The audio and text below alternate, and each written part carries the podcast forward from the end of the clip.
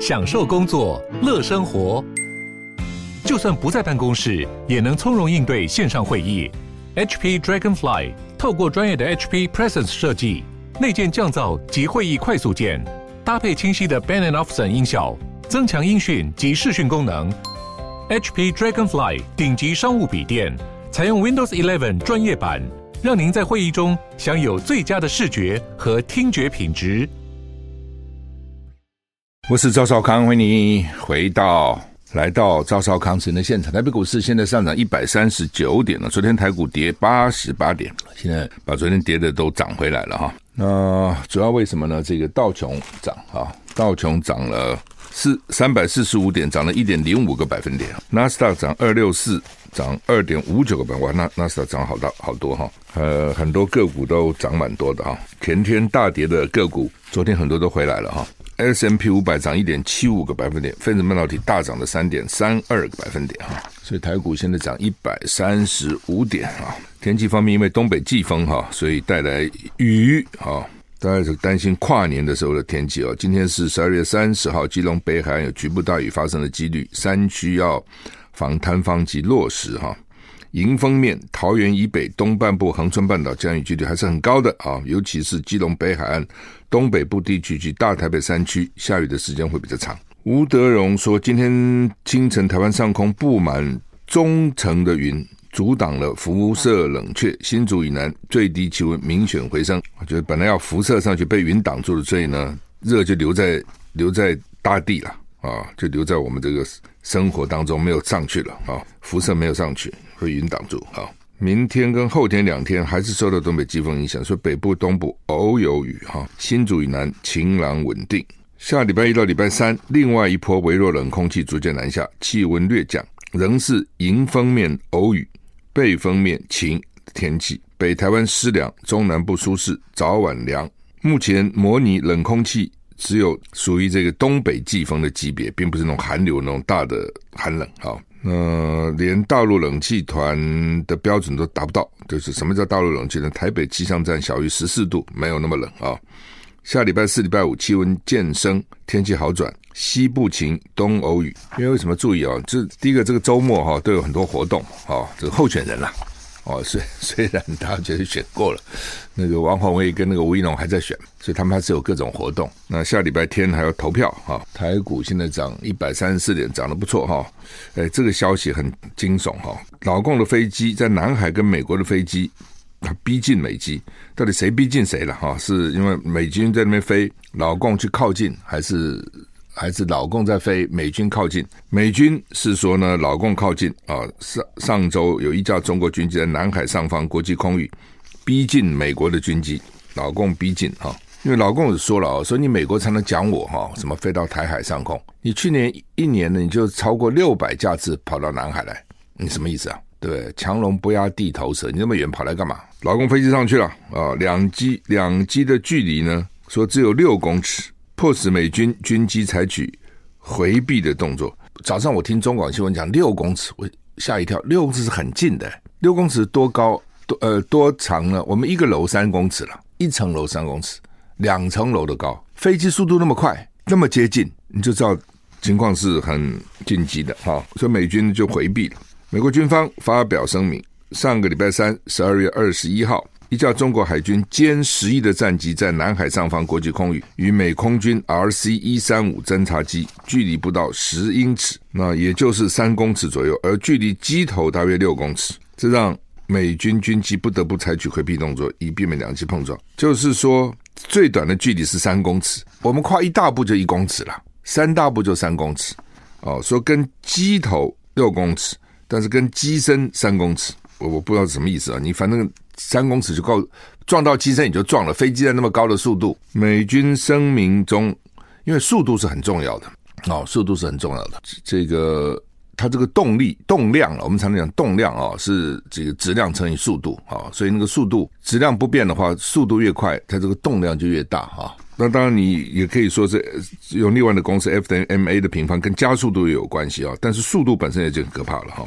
美军声明中还指出呢，美国印太联合部队为自由开放的印太地区尽心尽力。这意思是说呢，我们是你说我们飞到南海，我们是尽心尽力维护区域的开放跟自由。哎，什么谁讲这地方我不能来？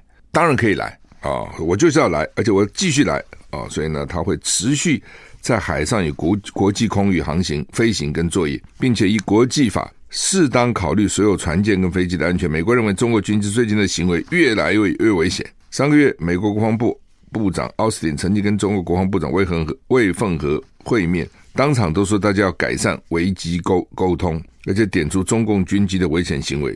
啊，澳洲国防部在今年六月曾经指出，澳洲军方一架巡逻机五月下旬遭到中共战机拦截。澳洲总理艾班尼斯批评，这发生在国际空域，而且中共此方非常危险，就是并不是你的领空，这国际空域有什么这样子呢？啊，那老共一直想说呢，你们没事跑到这边什么意思啊？所以呢，我要接近你，看你以后敢不敢来。狭路相逢勇者胜，啊，这重点，你要掉头还是我掉头？我不掉头，你要不要掉头？就这个意思。那真的撞了，撞了就撞了。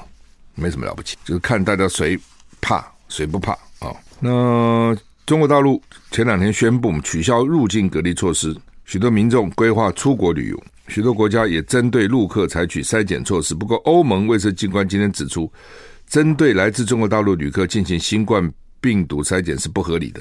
就是说，是什么意思？他取消入境隔离，怎么人就出国呢？哦。道理很简单，就是以前出国回国要关很多天嘛，别的国家可能不关了，那大陆要关很多天，所以他就不出国了。那个关我在哪里关都是关嘛，我在外国关也是关，我是回台回这个大陆关也是关，我就不想关嘛。哦，更何况大陆那个关起来还很不舒服。哦，听说那个旅馆不准你自己挑，他给你送哪里就送哪里，那你也不知道住到了什么个旅馆里面，你自己想嘛那状况。所以很多人就宁愿算了，我不出国，干嘛受这个罪啊？花钱受罪嘛，出国要花很多钱。对吧？回国还被关啊、所以就不出国了。那现在说大陆入境不关了，所以呢就鼓励出境了。BBC 报道，意大利敦促欧盟国家仿效其他国家，确保。对从中国入境的旅客进行新冠病毒检测，必要时进行隔离。包括美国、日本、印度跟台湾，最近都宣布因中国染疫病例激增，将采取强制检测措施。不过，欧洲疾病防治中心 （ECDC） 表示，尽管中国的病例激增，不过他们还是认为不必要强制要求来自中国的旅客做筛检。美国和部分国家引进的强制筛检措施，对欧盟整体来说没有必要。基于欧盟跟欧洲经济区。民众免疫力较高等原因，目前不认为中国病例激增会影响欧盟的流行情势。BBC 引述 ECDC，CDC 就是疾病预防中心，加个 E 就是 Europe European。ECDC 表示，中国在中国流通的新冠病毒变种已经在欧盟流通，而和欧盟已经发生的感染人数相比，来自中国潜在输入感染人数相当低。欧盟国家公民的疫苗接种跟免疫力相对高。所以，ECDC 补充会保持警觉，准备在必要时采取紧张措施。欧盟也提出建议，每个国家可以自由制定自己的政策。什么意思？就是意大利提出来说呢，欧盟哈应该跟美国、日本、台湾、印度一样，对大陆去的人呢加强检疫。但是欧盟本身不这样认为，欧盟认为说呢，大陆流行的这些疫情呢，欧盟、欧洲都流行过，而且欧洲现在打疫苗人数也很多。就是大陆染疫的比例跟欧洲比起来还是低的，没有我们染疫多，我们怕什么？所以呢，他的意思就是说他不必哦，但是他也会看，万一真的很严重，他就再采取紧急措施就是。只是说现在他认为没那么严重、哦。那当然了，欧洲这些国家都基本上自认为自己是比较进步的哦，所以其他地方都还有死刑的时候，欧洲就先废掉死刑，他们认为他们是比较进步，环保也是他们。推的比较积积极的保护地球啦，防止暖化啦。美国根本还不相信，欧洲就在推啊。那所以他大概也觉得说，你们这些国家哦，对到中国大陆这这不公平对待，我不要哦，除非我有证据哦。但是意大利也是欧洲国家，意大利很紧张啊，哦，可能各种原因啦啊，是中国人喜欢到意大利哦，还是意大利中国人？意大利中国人不少哦。那很多那边 那时候我就看一本书，中国人的厉害，就是他先有一几个人到意大利。然后呢，工作，然后接着就把他全家人都接去了，接着接着全村人都过去了，接着那个意大利那个村就全部是中国人了，然后呢，他们就接单，在中国做做好以后呢，到意大利里面稍微加个工就挂 Made in Italy，意大利制。泽伦斯基向俄罗斯说呢，你越近越来越近死胡同啊、因为乌克兰当局呢持续提出警告，指出呢说俄罗斯。准备对电网发动全面攻击，已结束二零二二年。只剩下两天了。乌克兰总统泽伦斯基证实，敌人的大规模攻击有几次命中。维新人正在全力修复电力，他也呛俄罗斯，每次这里的飞弹攻击都只会把俄罗斯自己推向更深的死胡同。实验报道，最近乌克兰各地村庄跟城市发生爆炸，民用基础设施遭到破坏，还有至少三人死亡。基辅当局指出，这是二月乌。俄罗斯发动入侵战争以来最大规模的飞弹攻击之一。乌克兰当局持续警告，俄罗斯正准备对乌克兰电网全面攻击，以结束二零二二年。目的是让乌克兰陷入黑暗，因为乌克兰人试图敲响新年警钟、新年钟声。此外呢，信奉东正教的乌克兰人过往都在一月七号庆祝圣诞节。乌克兰国防部也在推特发表声明，指出俄罗斯幻想乌克兰人会在黑暗跟寒冬中庆祝新年，但他们无法击败乌克兰人民。乌克兰总统泽伦斯基在最新的影片谈话中，感谢乌克兰空军成功击退了俄军的另一次攻击，有五十四枚飞弹跟十一架攻击无人机遭到击落。但是泽伦斯基也说，俄军有几次攻击命中，电力工程师跟维修人员正在尽一切努力，让乌克兰尽可能减少感受恐怖分子攻击的结果。他说：“每一枚俄罗斯飞弹都只证实一切必须要以法庭做结束。”哦，那法庭太远了啦！哈，他意思说将来呢，这些这些射飞弹的人都应该到法院去接受审判了哈。不过那个那个远水救不了近火哈。反正就是说，乌克兰就是我打掉他很多的飞弹、无人机哦，但是呢也有打中的哦，所以呢打呢，既然打呢就打电厂啊、电网啊这些。呃，泰国泰国真的是很很有弹性，尤其泰国很会做旅游。所以你看哦，很多外国人很喜欢到泰国去哦。当然，你到泰国你会觉得交通好乱哦，好像那个整个社会秩序很混乱了哈，等等，又热哈。但是呢，他的旅游业真的做得不错，用各种各种方式来吸引观光客哈。那就欧洲人很喜欢去，欧洲人常常就是欧洲冬天的冷啊，喜欢到泰国去旅游。他的岛也多哈，然后他反正各种色情行业什么也都很发达啊，等等。中国大陆宣布一月初。有次序恢复出境旅游。泰国媒体报道，泰国观光跟体育部看好陆客旅游商机，有意提供免费的新冠疫苗加强剂，让入境旅客跟旅游业者接种。北京当局宣，北京当局已经宣布，明年一月八号开始，从海外回中国免隔离。预估这将会带动陆客出国旅游风潮，甚至出现报复性旅游。曼谷邮报说呢，为了迎接中国游客大举回归。泰国观光及体育部有意提供新冠疫苗加强剂，让入境旅客跟旅游业者免费接种。部长说，提供免费加强剂给游客是划算的投资，因为现在疫苗每株价格大概只需要几百块泰铢，而如果一名游客平均在泰国消费四万泰铢，大概是三万六千台币，政府从中收取七趴的增值税，那么。价值将会超过疫苗的价格。如果政府最终批准相关方案，将会拨款让泰国的公共卫生部买疫苗，并且在第一批中国游客入境泰国前，为泰国的旅游业者提供加强剂。普吉岛旅游协会顾问主席说：“如果中国游客回归，将增加二十趴的企业能够重新营业。”法新社报道，中国是泰国跟日本等国最大宗的外国观光客来源。哦，所以呢，你让泰国就很厉害，来啊！我就给你打疫苗啊，哦，而且绝不是什么科兴啊，大陆这些疫苗啊，一定给你打，打的是你在大陆打不到的疫苗。所以呢，光因为我知道不少大陆人跑到澳门去打疫苗哦，因为澳门现在进去大陆人去可以打，好像可以打 BNT 吧？那在大陆不行哦，大陆只有前一阵子德国总理肖兹去大陆访问，跟习近平谈好，让在大陆的德国人打。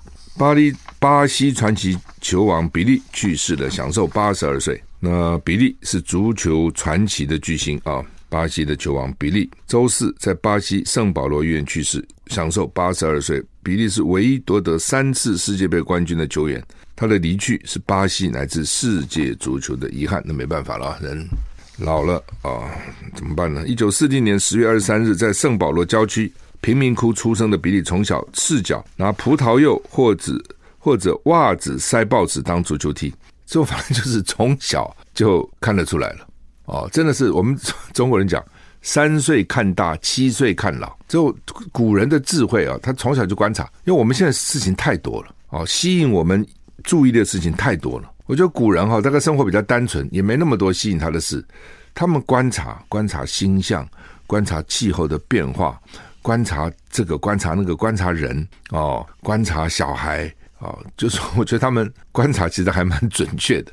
哦，现在人搞不还没这个闲情逸致去观察。我们休息再回来。我刚讲说这个中国人讲这三岁看大，七岁看老，真的是这样。昨天刚好也跟一群朋友都台大毕业的哈，那很优秀的，他们就讲啊，他说那个天才小朋友天才五岁就看得出来他是不是天才的。哎，我想好像有道理。那个聪明的小孩，你从小就看他聪明嘛，他就是聪明啊，对不对？所以天才，你要等到长大三十岁看他是天才啊？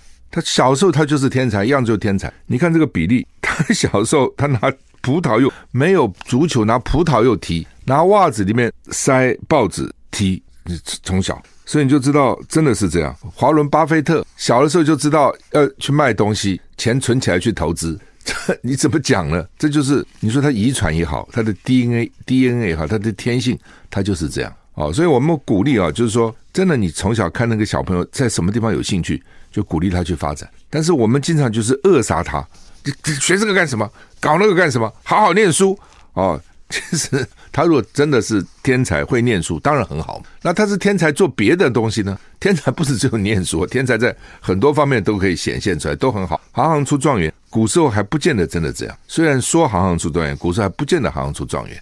万般皆下品，唯有读书高。现在还真的是行行出状元哦！你各行各业能做得好了，这都很好。那只是说他有没有这个才能？因为有这个才能呢，有没有被发现？有没有从小去栽培他？真的那些我看从小是天才的那个，也都家家长很多也都花了很多心血来培养哈，等等哈。好吧，我们就回到比利哈。比利呢，这个十六岁就加盟了桑托斯，十七岁时踢进五十八球。拿下巴西联赛的冠军，厉害啊！十七岁哦，一般就还是个小孩，对吧？还没有发育完成，就已经拿下巴西联赛冠军。入选巴西队到瑞典，又进了六球，成为最年轻拿到世界杯的球员。之后又在一九六二年夺冠，到现在仍然没有其他国家能够跟巴西一样卫冕成功。一九七零年在墨西哥三度封王。加上第一次的彩色画面全球转播，那时候第一次电视有彩色，所以比利就成为全世界最有名的运动员。他的十号球衣也变成每支足球足球队最重要的背号。四年后，他加盟北美联赛，但一直到退休都没有去欧洲踢球。生涯一三六三场比赛踢进一二八一球。是国际足总承认的最高纪录啊！为什么没有去欧洲踢球？不知道。他他是南美嘛，巴西。巴比利的灵活脚法跟倒挂金钩，让森巴足球风靡全世界。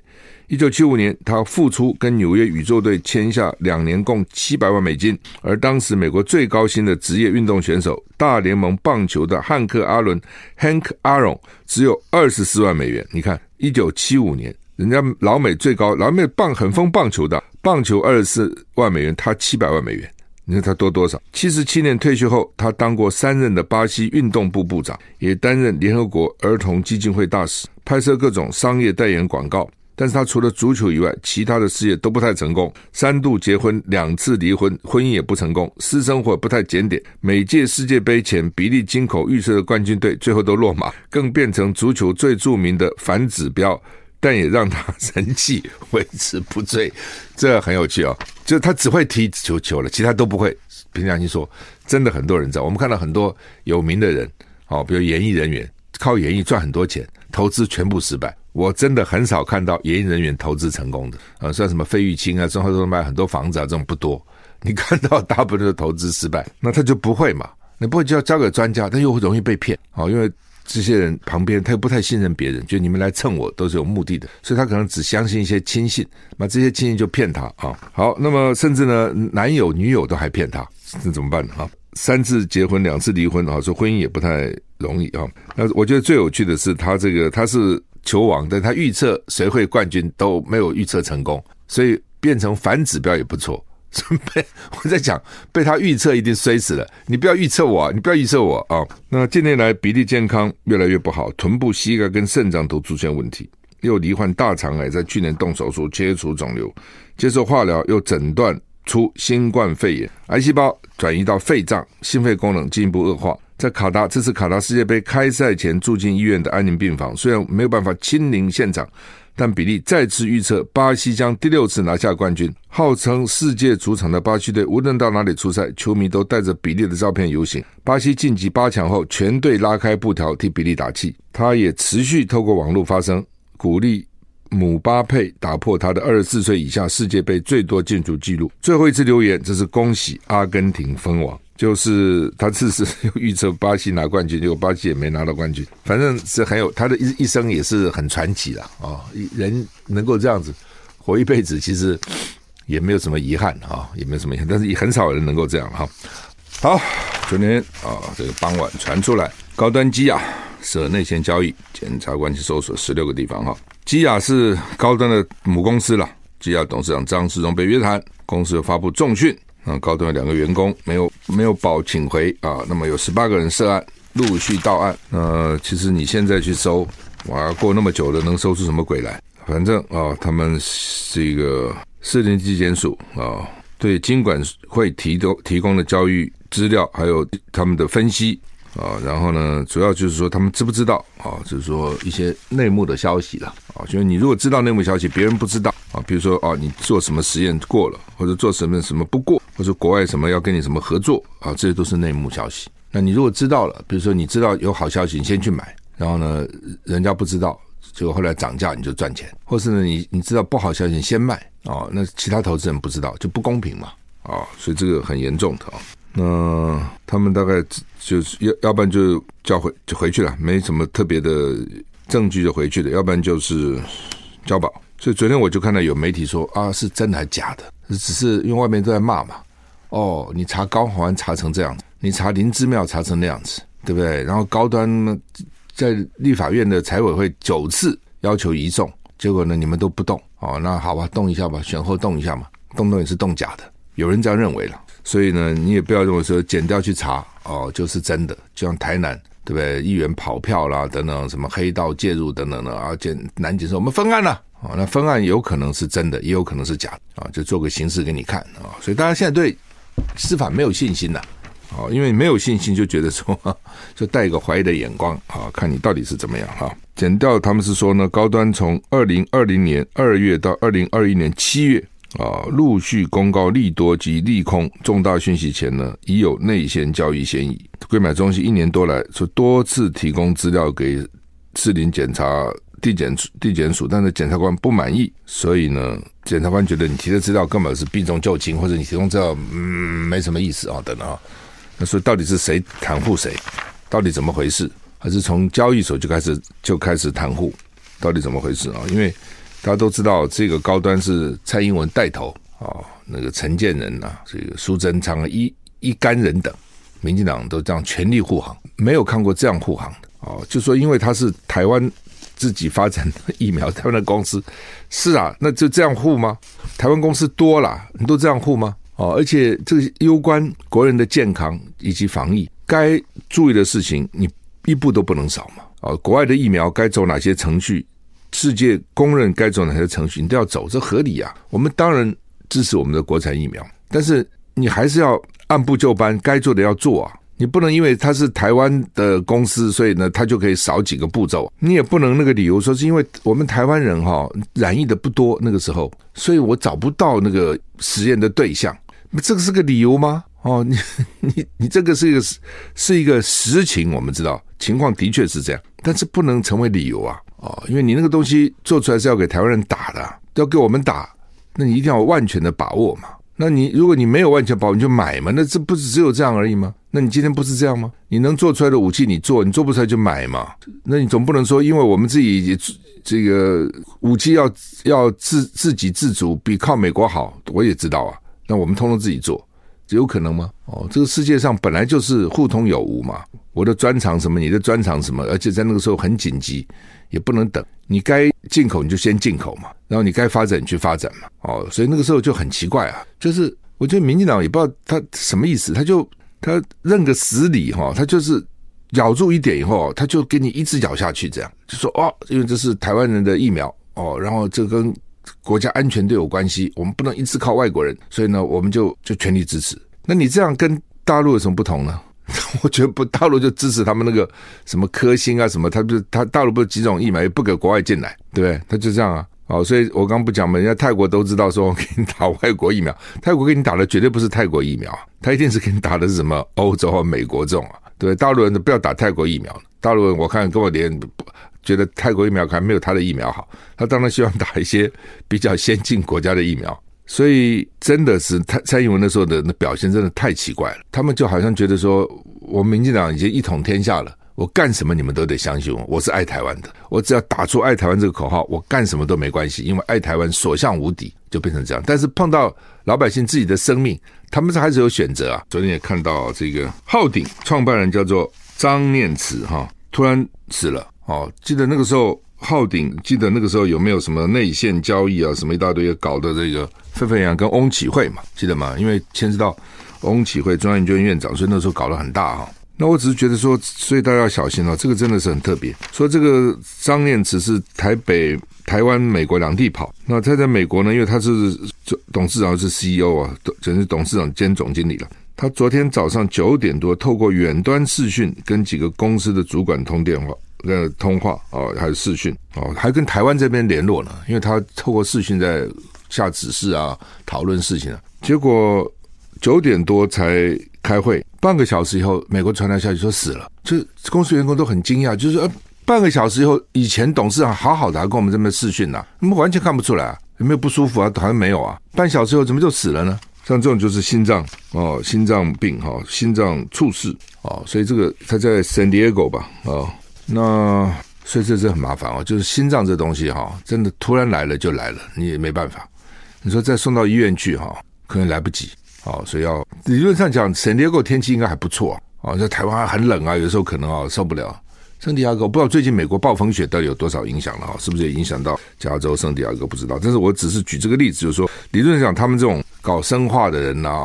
这种应该都都有相当的医学常识啊，也不会不注重身体的保养。那突然之间也会发生这样的事情哈。好，那么嘿嘿 这么这个也居然也能够也能够上新闻了。台北荣总美食街今天招标，没有那么多医院，那么多美食街，为什么台北荣总这个上新闻？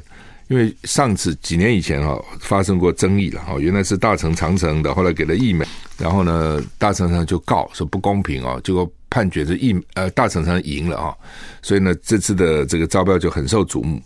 我要讲的不是这个，我要讲的说荣总哈，荣总的赚钱是靠什么赚呢？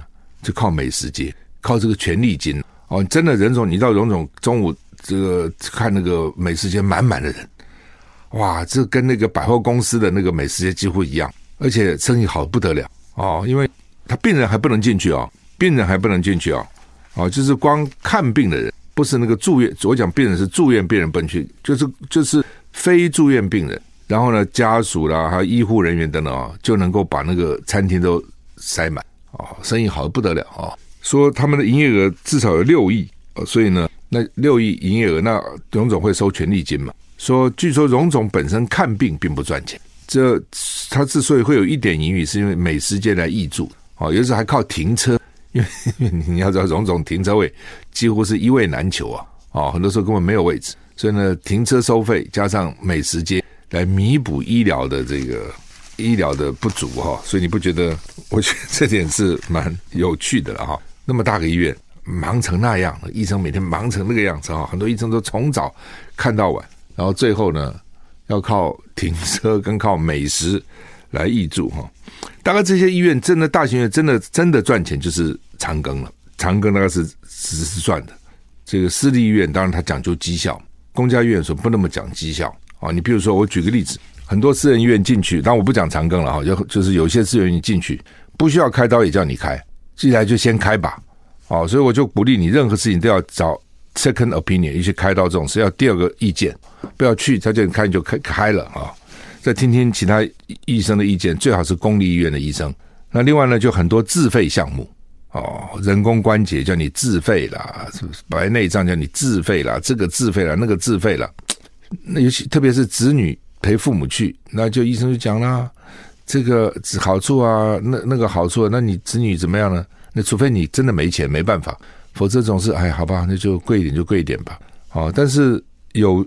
我也不不是所有的公家机关，有些公家机关的医生就不会公，他就说不用了，健保给付已经够了，你不需要再加项目，加也没什么太大作用哦。等等有，那私人的医院呢，基本上一定会鼓励你尽量自费做做这个做那个啊？为什么？因为他是盈盈利啊，他总不能赔钱呢。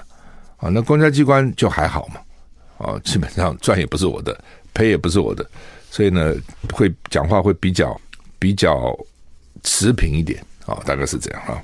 好，那么说现在头痛药不够，说清冠一号也不够。哦，少货。哦，因为中药材贵三倍，而且这中药材哪里都大陆来的，所以很多时候啊，就是说。